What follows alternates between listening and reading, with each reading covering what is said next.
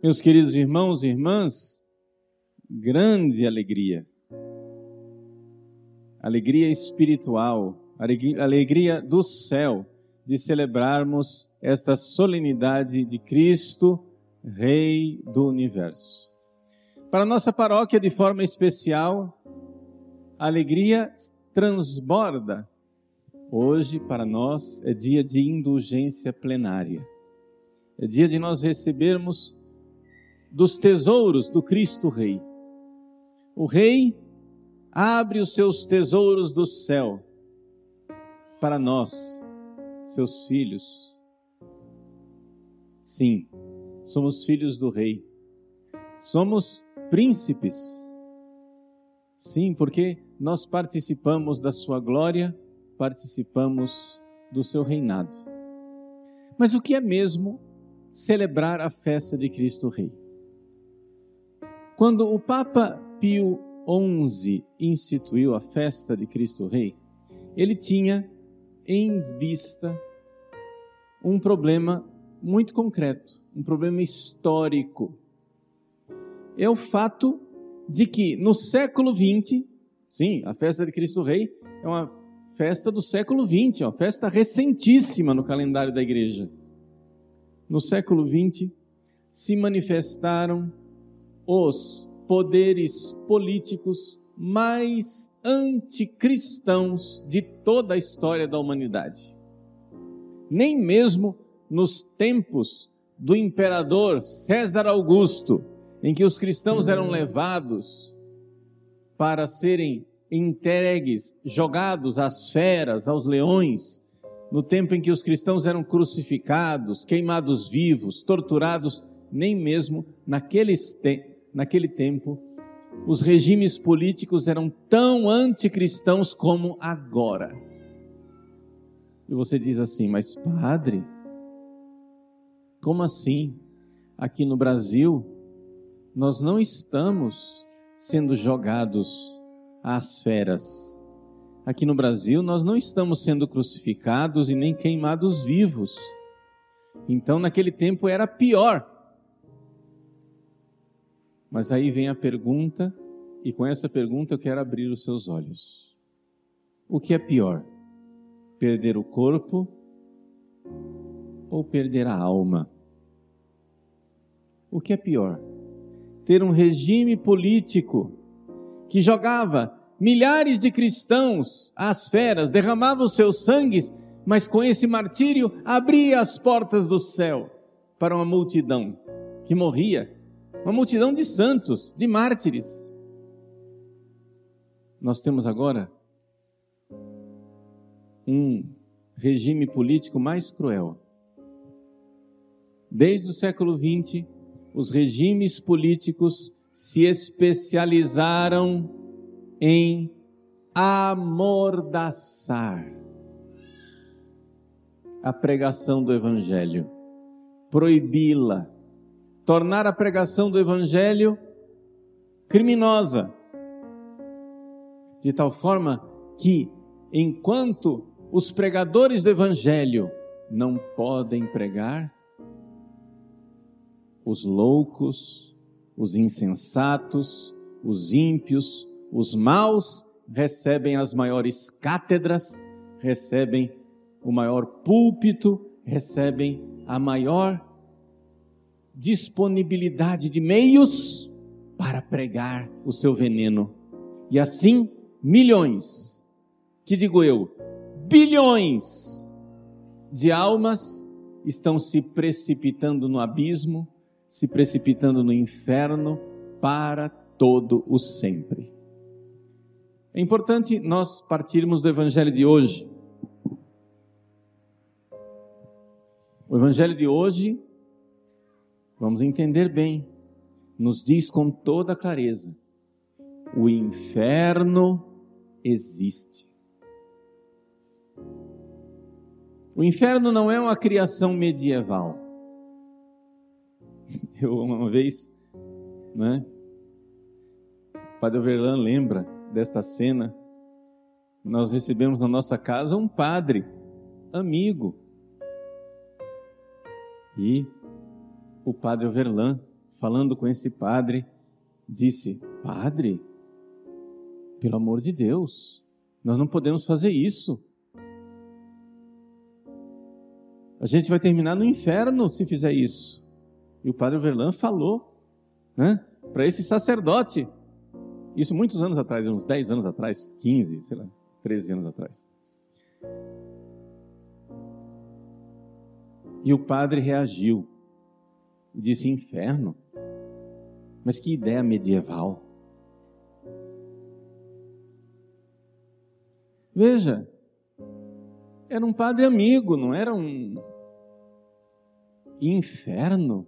Mas que ideia medieval. Meus queridos, o evangelho de hoje não foi escrito na Idade Média. Ele foi escrito no tempo dos apóstolos. Jesus contou essa parábola. São os apóstolos que nos contam que Jesus virá para julgar os vivos e os mortos. Santo Tomás de Aquino nos ensina, ele pergunta: por que é que o evangelho começa assim? Quando o filho do homem ele irá se sentar para julgar. Por que é que não diz o filho de Deus? Por que é que Jesus não diz que ele vai ser o filho de Deus que vai sentar para julgar? O evangelho começa dizendo que o filho do homem vai se sentar para julgar na sua glória, na sua majestade. Santo Tomás de Aquino diz: porque o julgamento é para todos. E os condenados ao inferno não irão ver o Filho de Deus, só podem ver um homem, porque a divindade é invisível. E portanto, no julgamento, todos verão Jesus em carne e osso, na sua glória, uma glória divina. Ele vai aparecer resplandecente, cheio de glória e majestade, mas é o filho do homem, porque os maus nunca verão a face de Deus.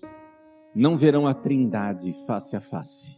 Não verão a glória do Pai, do Filho e do Espírito Santo, Deus Trindade, com a visão beatífica face a face. Os maus nunca verão a Deus. Os maus puderam ver Deus, por assim dizer, pela fé, mas não tiveram fé. Puderam ver Deus em Jesus, mas se recusaram a ver Deus em Jesus. O Evangelho de hoje nos diz: o inferno existe. E Deus preparou o inferno para Satanás e para os seus anjos e para os ímpios. E Deus irá admitir os bons no reino de glória. Essa verdade precisa brilhar, porque é isso que é o mais importante. É o mais importante. A igreja precisa ter liberdade para pregar isto. A igreja precisa ter a liberdade de dizer à humanidade, aos 8 bilhões de pessoas nesse planeta, sim, recentemente nós ultrapassamos o limite dos 7 bilhões. Agora são 8 bilhões de pessoas nesse planeta. A igreja precisa ser livre, ter a liberdade política. Deixa eu dizer isso. Ter a liberdade política de em todas as nações, em todos os povos, em todos os lugares pregar o evangelho e dizer: o reino de Deus está próximo. Convertei-vos.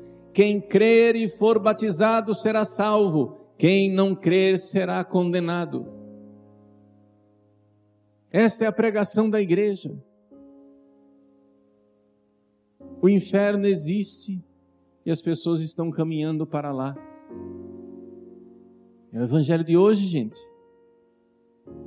Mas desde o século XX, a igreja vem sendo cada vez mais limitada por poderes totalitários. Vamos explicar isso.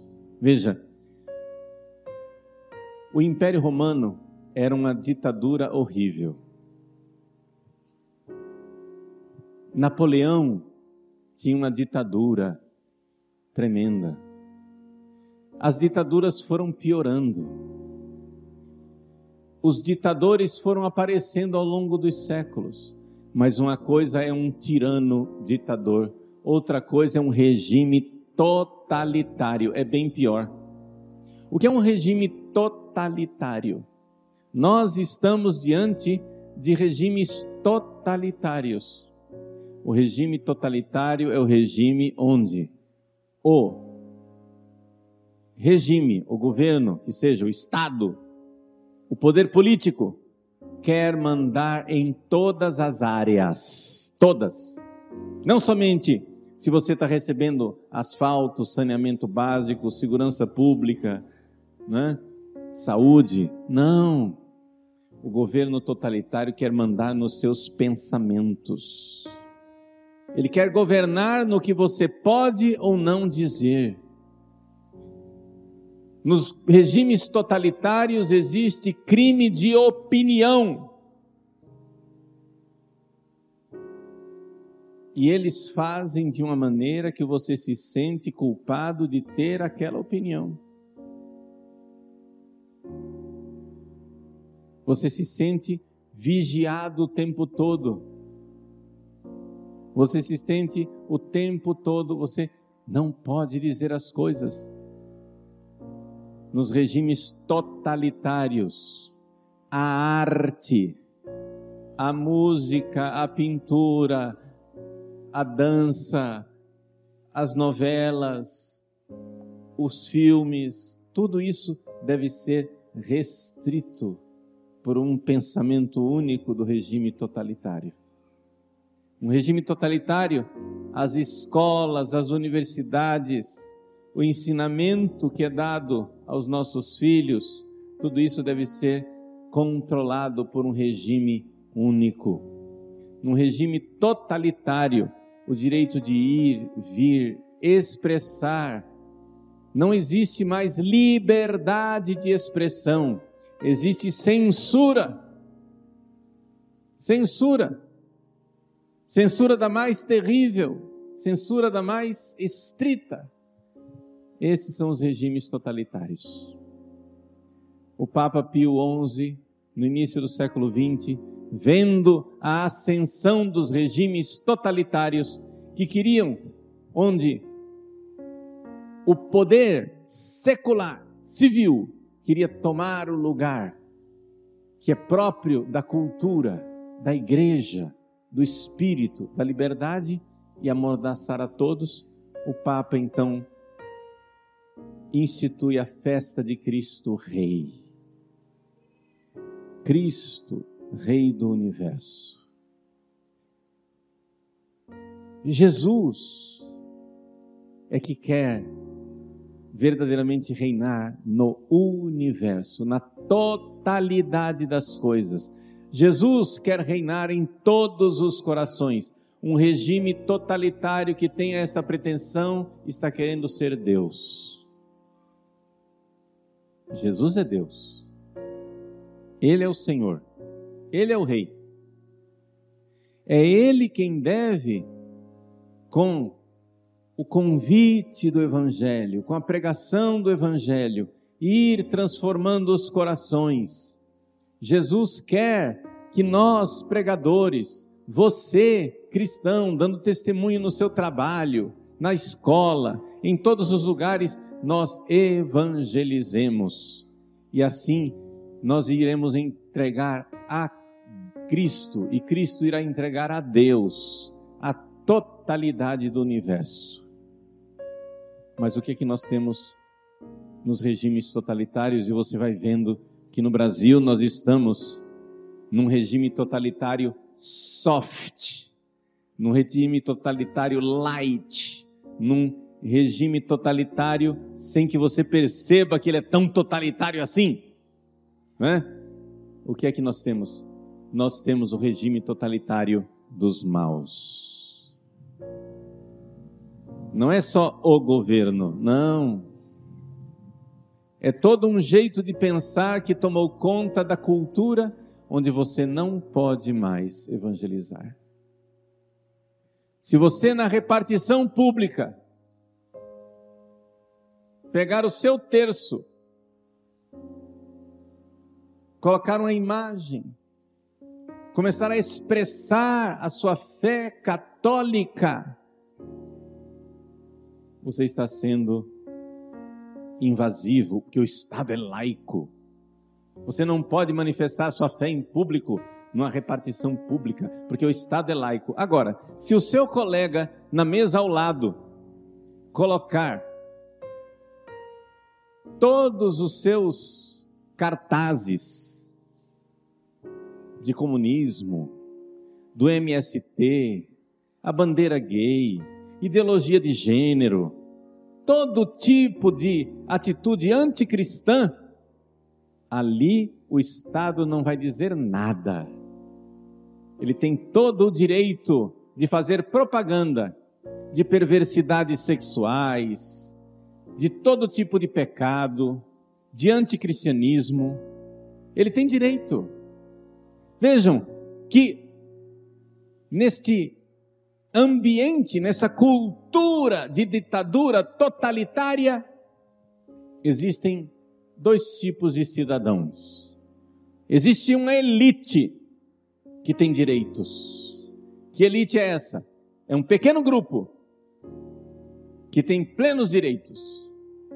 É o pequeno grupo dos ateus, dos materialistas, dos anticristãos, dos satanistas, dos que querem desconstruir a cultura, dos que querem destruir a moral. Estes têm direitos plenos de se manifestar em todas as cátedras universitárias, em todos os meios de comunicação, nas bancadas do Congresso, nas tribunas parlamentares, nos discursos do executivo e do judiciário. Eles têm o direito de advogar, de defender as suas causas, o seu pensamento. É uma elite, é um grupo, graças a Deus ainda não é a maioria do Brasil. É uma pequena parte da população que mantém amordaçada a escória da humanidade, ou seja, nós cristãos. Nós cristãos que somos a maioria. Que somos uma maioria, mas somos uma maioria amordaçada uma maioria muda, uma maioria que não tem direito de se manifestar. Os defensores da ideologia de gênero podem dizer que gênero é uma construção opressora de uma sociedade homofóbica e que eu tenho o direito de escolher o gênero que eu quiser que isso é científico. Nós cristãos não temos direito de dizer assim: olha, da última vez que eu olhei, eu olhei assim, eu vi que homem era homem, mulher era mulher. E eu não precisava de pesquisas científicas para dizer isso. Porque a gente olha assim e vê, né? Quando você precisa de uma pesquisa científica para dizer o que é que é a coisa. E nós não temos o direito de dizer isso. E vamos ser processados e perseguidos, perder cargos políticos, perder cargos funcionais perder espaço na mídia, perder espaço na esfera pública. Vejam, nós somos uma maioria de cristãos amordaçados, enquanto uma minoria de militantes revolucionários implantam um regime totalitário. Eles têm o poder. Celebrar Cristo Rei é dizer: Meu irmãozinho, o poder é de Cristo. O poder é de Cristo, convertam-se e creiam no Evangelho, porque o lugar de quem pensa como você será do lado dos cabritos, dos bodes e não das ovelhas, dos carneiros.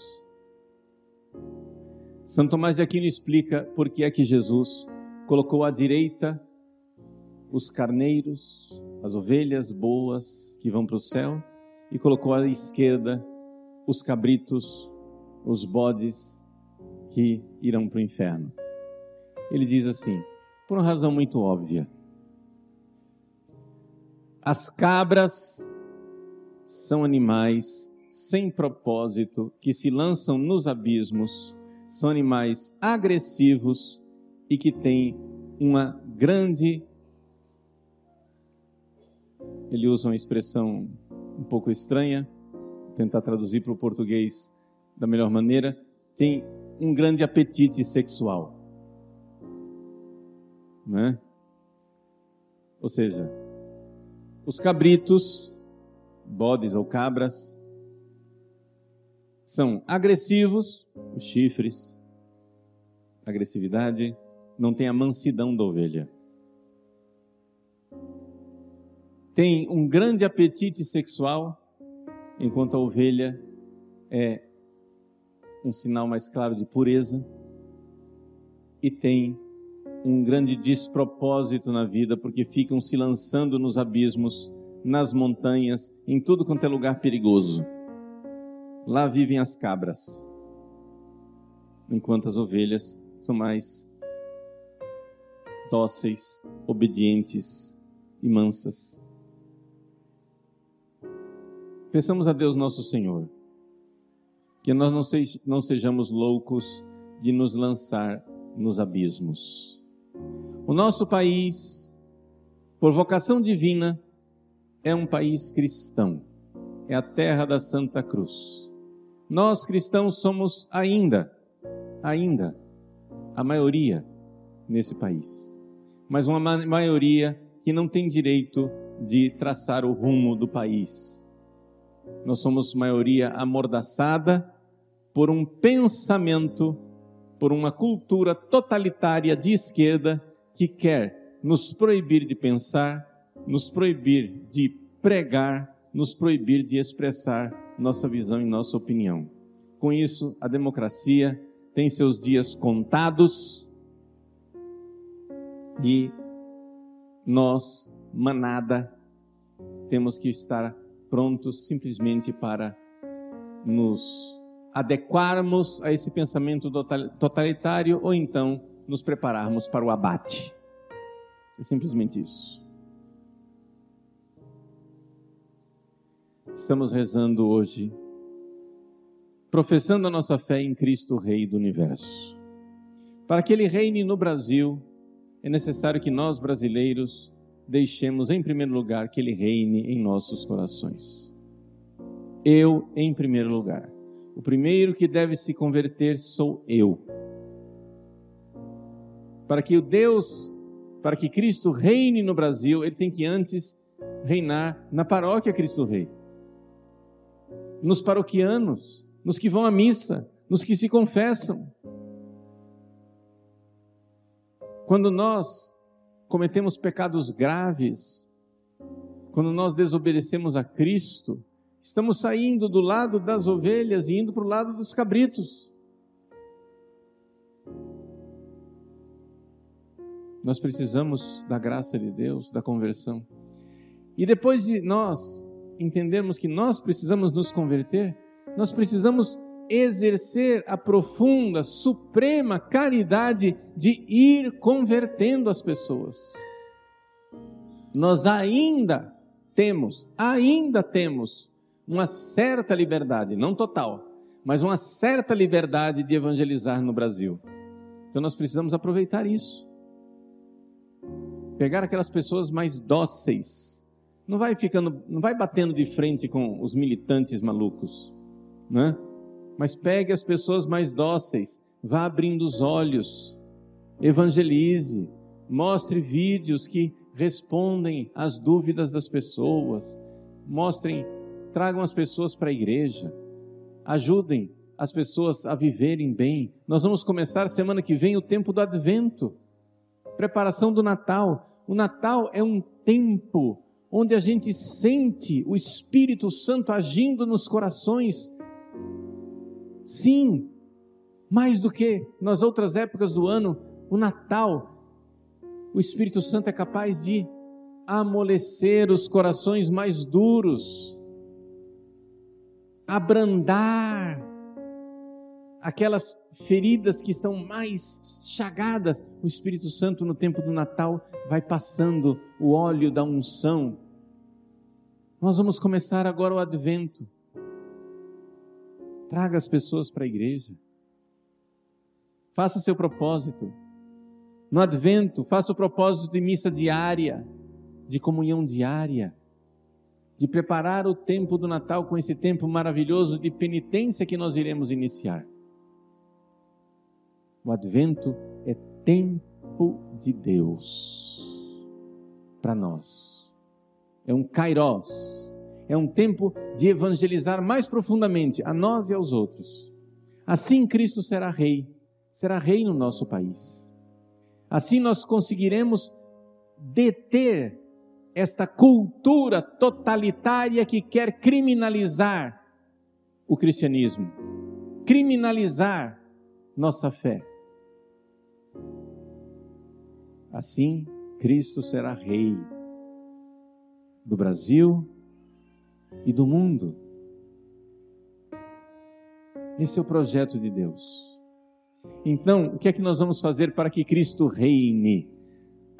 Já sei, padre, vamos fazer umas faixas e sair em passeata e dizer: Rei, rei, rei, Jesus é nosso rei. Tudo bem, pode fazer passeata que você quiser, mas não é isso o caminho.